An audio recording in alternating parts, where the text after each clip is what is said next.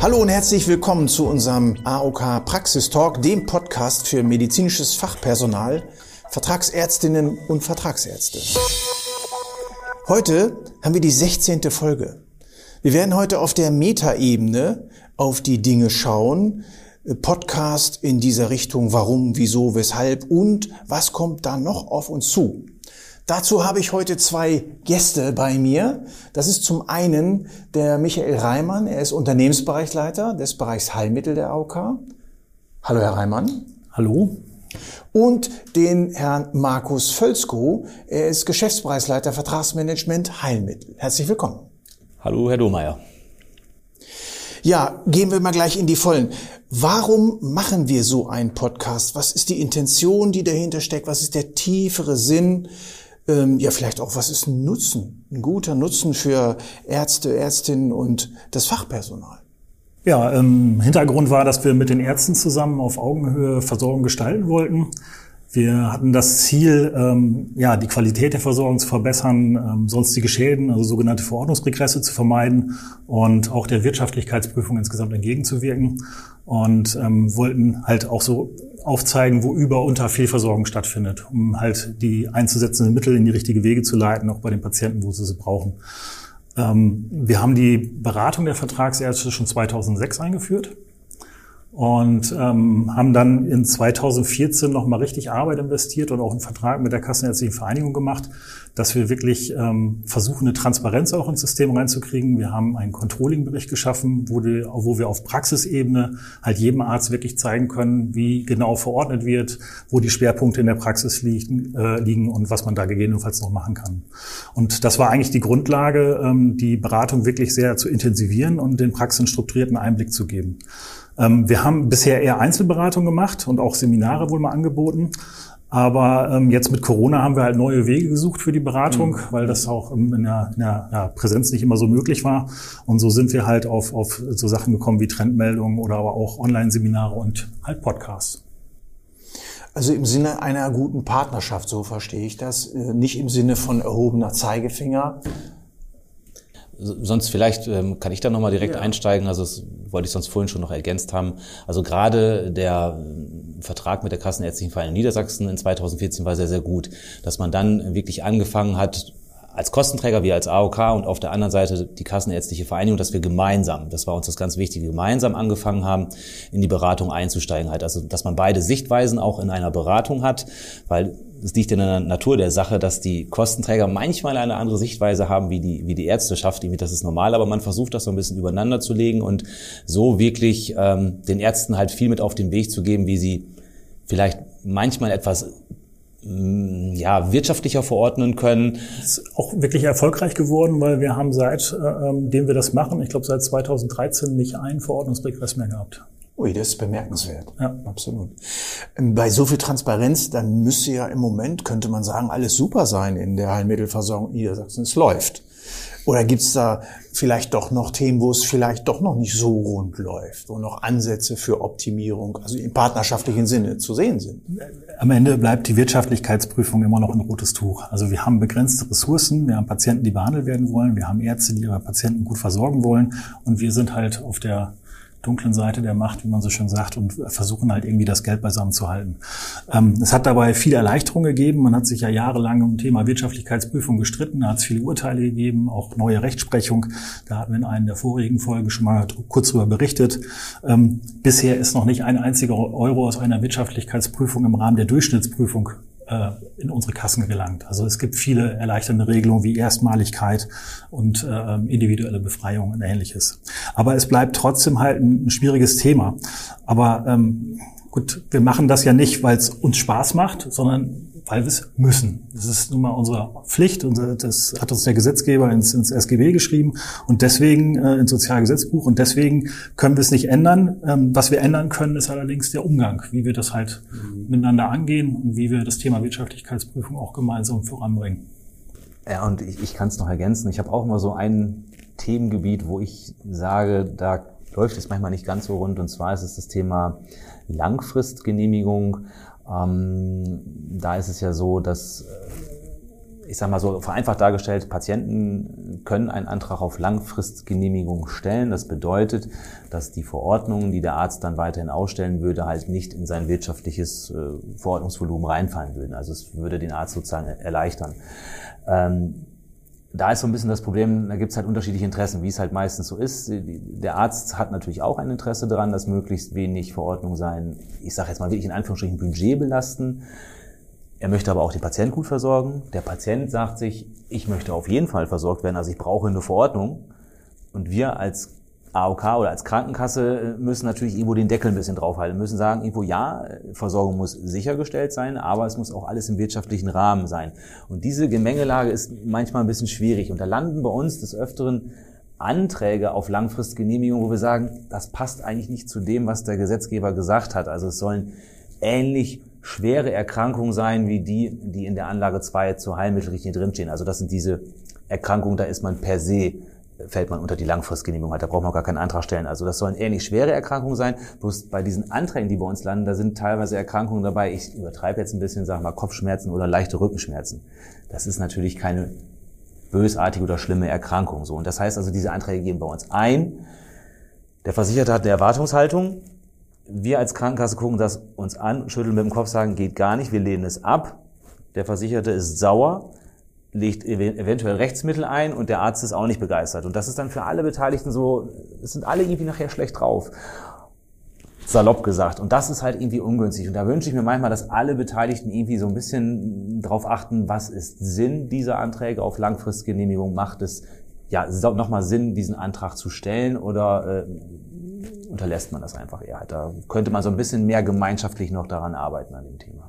Das heißt, es ist kein erhobener Zeigefinger, sondern eher die, die wohlgemeinte Botschaft, guckt nochmal sorgsam hin, so verstehe ich das, Herr Felsko? Absolut, genau richtig. Und äh, es ist auch wirklich so, es ist jetzt, es gibt jetzt nicht Arzt XY, wo ich sagen würde, da ist das immer so halt. Es ist nur einfach so in der ganzen Gemengelage, wenn man einen Blick auf die Heilmittelversorgung hat, fällt es auf. Ja. Und da müssen wir irgendwie dran arbeiten, dass wir das gemeinsam so ein bisschen noch mehr in den Griff kriegen. Das würde für alle erleichternd sein. Da muss man auch festhalten, dass es jetzt ähm, ja, nicht die Mehrheit, sondern ähm, in der täglichen Arbeit laufen halt viele Sachen durch. Bei uns gehen 1,5 Millionen Verordnungen im Jahr durch. Ich glaube 1,6 Millionen sind es inzwischen sogar.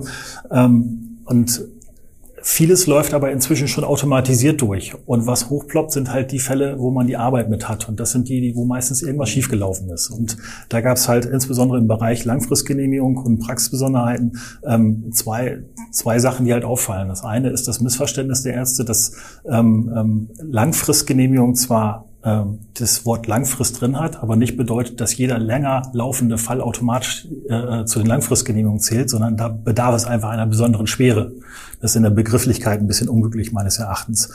Ähm, und das andere ist halt ähm, da, wo die Wunschverordnung der, der Versicherer gegebenenfalls dazu führen, dass der Arzt sagt, ja, dann stelle halt einen Antrag bei der Krankenkasse, ähm, wo wir dann sagen, das ist es leider nicht. Und wo dann letzten Endes dann die Verantwortung an uns abgegeben wird. Auch das sind nicht die meisten Fälle, aber es reicht dafür, dass bei unserer täglichen Arbeit das natürlich schon äh, sehr stark im Fokus ist nachher. Mhm, das bindet quasi Kapazität, Aufmerksamkeit und schafft Unwuchten, die keiner will. Ja, und da sagen wir halt lieber im Vorfeld miteinander reden, vielleicht auch mal, das bieten wir immer an, dass man uns mal anruft und fragt, wie ist das in diesem Fall, was für Möglichkeiten habe ich da?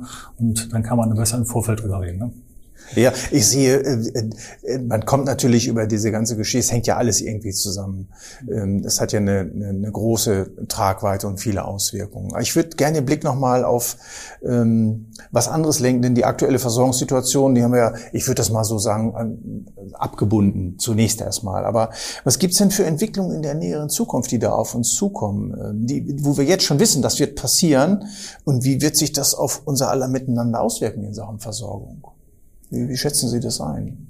Ja, was auf jeden Fall direkt vor der Tür steht, wo man jetzt schon in, in Verhandlungsgesprächen ist, ist das äh, sogenannte Thema Blanko-Verordnung. Das heißt, man versucht da so ein bisschen so einen Systemwechsel hinzukriegen. Also momentan ist es ja so, der, der Arzt oder die Ärztin sind Dreh- und Angelpunkt. Sie diagnostizieren, sie stellen eine Verordnung aus und alles geht zu seinem Gang. Und bei dem Thema Blanko-Verordnung wird es so sein, dass der Arzt schon noch derjenige ist, der die Diagnose stellt aber er lässt offen, welches Heilmittel später durchgeführt wird, äh, welche Frequenz erfolgt und welche Behandlungsmenge dahinter steckt. Das wird übergeben an den Therapeuten.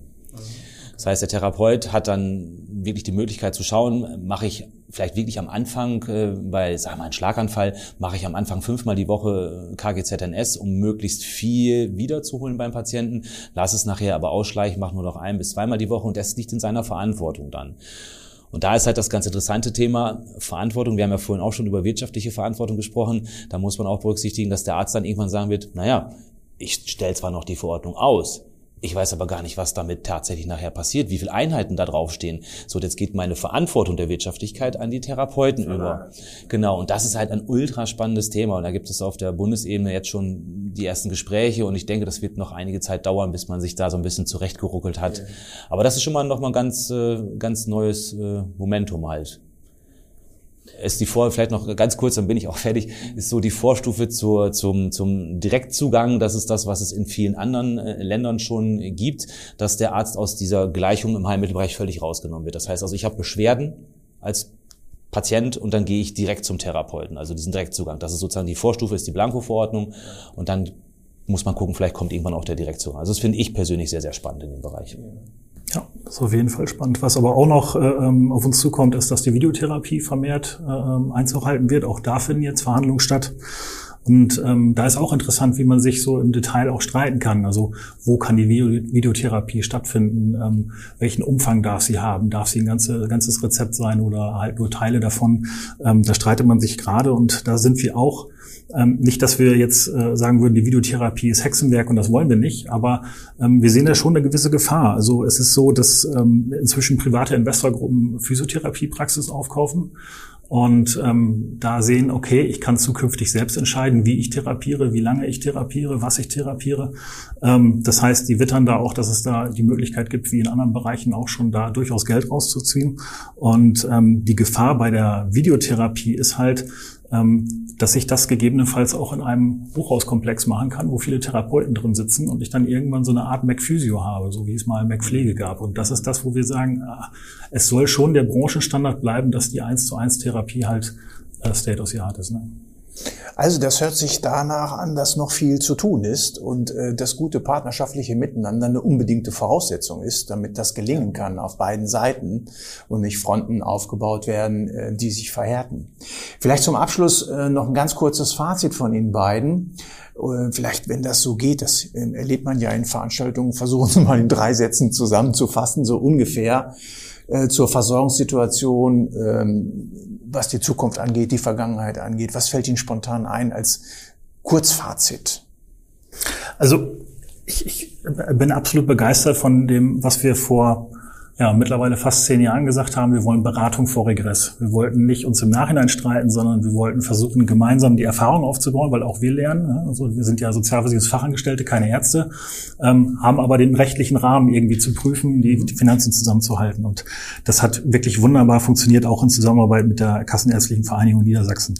Ähm, Jetzt haben wir viele Änderungen vor uns und auch die Verantwortung des Arztes verlagert sich und ähm, da hoffen wir einfach, dass wir auch weiterhin ähm, so gut zusammenarbeiten, dass wir auch neue Formen finden, zusammenzuarbeiten, dass das mit den Online-Seminaren weiterhin gut funktioniert. Und ja, mein Wunsch wäre für die Zukunft halt, dass das, äh, dass die Beratung als gemeinsames Instrument verstanden wird und nicht als Fingerzeig der Krankenkasse tatsächlich. Ich danke Ihnen, Herr Reimann.